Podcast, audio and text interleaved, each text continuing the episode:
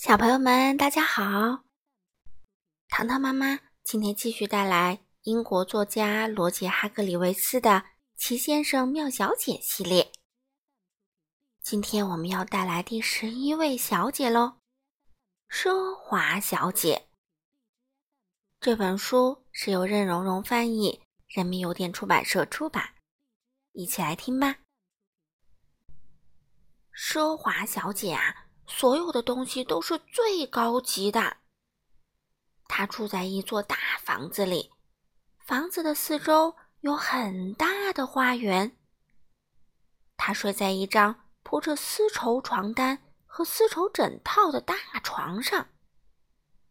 他在金浴缸里洗澡，他用银盘子吃饭。啊，他的生活啊，真是奢华。他自己也这么认为。奢华小姐想的最多的就是自己，她很少想到别人。一天，奢华小姐在花园里散步，突然发现围墙上有一扇小门。她从来没有注意过这扇小门。咦，里面会是什么呢？她想了想，然后推开门走了进去。她来到了一条公路上。小小先生迎面走了过来，他正在散步。早上好，小小先生扬了扬帽子，很有礼貌地说：“奢华小姐高高的扬着头，从他身边走了过去，就好像他根本不存在一样。”嗯，真是个不起眼的小人物，他心想。他来到一个公共汽车站。快乐先生和白日梦先生正在等去镇上的公共汽车。你好啊，快乐先生咧嘴笑了笑。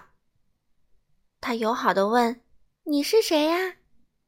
我，奢华小姐回答：“我是奢华小姐。”哦，快乐先生说：“嗯嗯，那你要坐公共汽车吗？”白日梦先生问。我，奢华小姐说：“公共汽车，嗯，从来不坐。”我啊，她又强调了一句：“从来不坐公共汽车。”她说着，脸上流露出厌恶的表情。在公共汽车上啊，你得坐在其他人旁边。她接着说：“我永远都不会这么做。”哦。快乐先生挠挠头，不知该说什么好。奢华小姐神气活现的走了。奢华小姐来到了小镇上，她沿着街道一边走一边欣赏着商店橱窗里自己的影子。哎，我得说啊，她心想，我看起来真是太奢华了。这时，一件东西引起了她的注意。在帽子店的橱窗里有一顶帽子，那不是一顶普通的帽子，而是一顶与众不同的帽子，一顶世界上最精致、最闪亮、最让人渴目、最光彩夺目、最吸引眼球、最令人着迷、最奢华的帽子。奢华小姐走进了商店，她打了一个响指，女售货员。快步走到了他的身边。“早上好，小姐。”售货员说。奢华小姐看都不看他一眼。“有什么需要，您尽管说。”我，奢华小姐趾高气扬地说：“想试试橱窗里那顶帽子。”奢华小姐戴上帽子，看看镜子里的自己。啊，太华丽了！他深深的吸了一口气，我看起来真是太美了。这顶帽子我要了，他说。可是您不想知道它的价钱吗？女售货员问。价钱？奢华小姐傲慢地说。我从不计较钱的问题。把账单送来。说完，她踱着步子走出了商店。奢华小姐站在人行道上，挥了挥手。出租车，她高傲地叫道。一辆出租车停了下来，送我回家。他用命令的口气说，然后就往车里钻。但是他明显上不去，因为他的新帽子啊太大了，怎么都进不了车门。他对司机说：“司机呀，你应该买一辆更大的出租车。”嗯，现在我就自己走回家吧。他接着说。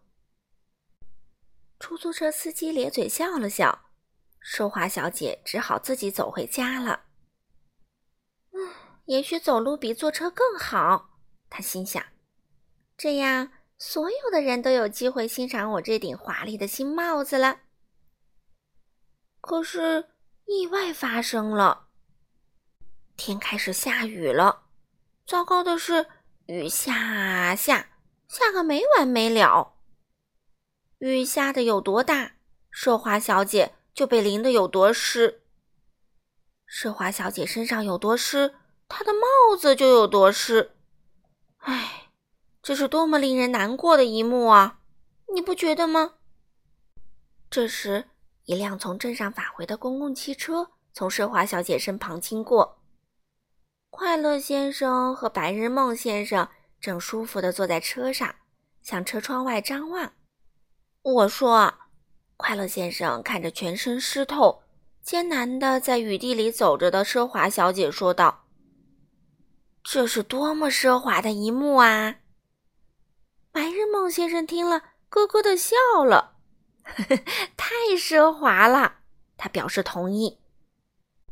奢华全无的奢华小姐回到了家，她在金浴缸里洗了个热水澡。”然后用金蛋杯和银勺子吃了鸡蛋，他感觉好多了。后来，他度过了一个非常愉快的夜晚。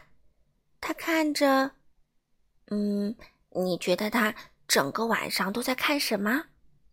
嗯，不对，不是看电视，他在看他自己，镜子里的自己。哎呀！真是个自恋的奢华小姐啊！